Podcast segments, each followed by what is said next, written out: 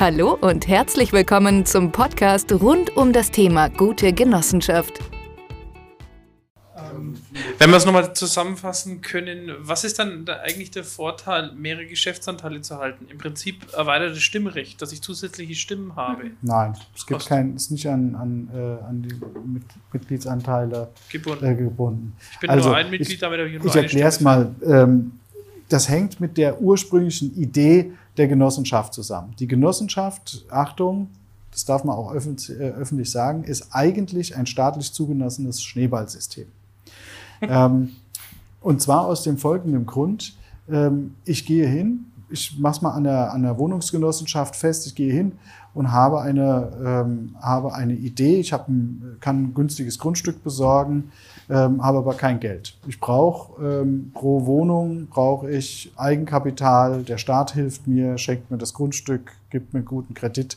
Ähm, äh, ich brauche aber ein Eigenkapital pro Wohnung von 20.000 Euro.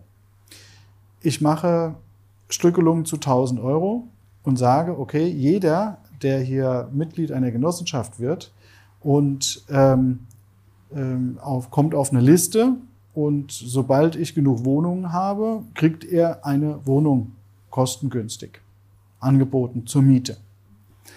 Das ist die ursprüngliche Idee der Wohnungsgenossenschaft. Das heißt, die sind also hingegangen und wussten, sie haben in dem Moment, wo sie 20 Mitglieder haben, können sie ein Mitglied versorgen, rein, rein technisch.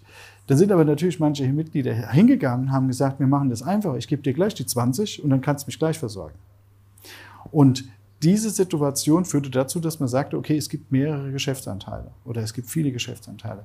Bei so Traditionsgenossenschaften wie dem Volksbau- und Sparverein hier in Frankfurt ist es so, ähm, die haben schon, äh, ach, ich hätte fast vor 100 Jahren gesagt, aber ist auch so.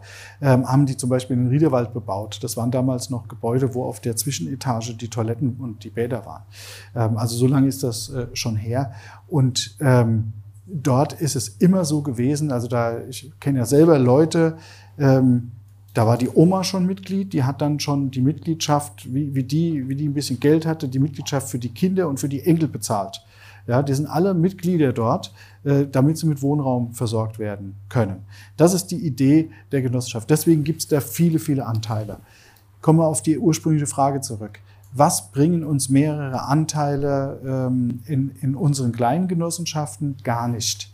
Ja, das ist genau der Punkt, die bringen uns überhaupt nichts. Wir müssen nur am Anfang eben ein Mindestkapital nachweisen für die Gründung und deswegen äh, haben wir uns jetzt hier mit dem Verband auf 3000 Euro geeinigt. Das ist der Grund, warum ich immer sage, 30 äh, Anteile 100 Euro. Das ist der einzige Grund.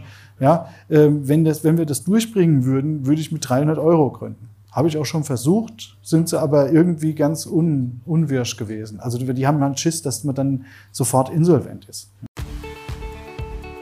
Das war's für heute. Weitere Infos finden Sie jederzeit auf www.genoheld.de. Auf Wiederhören!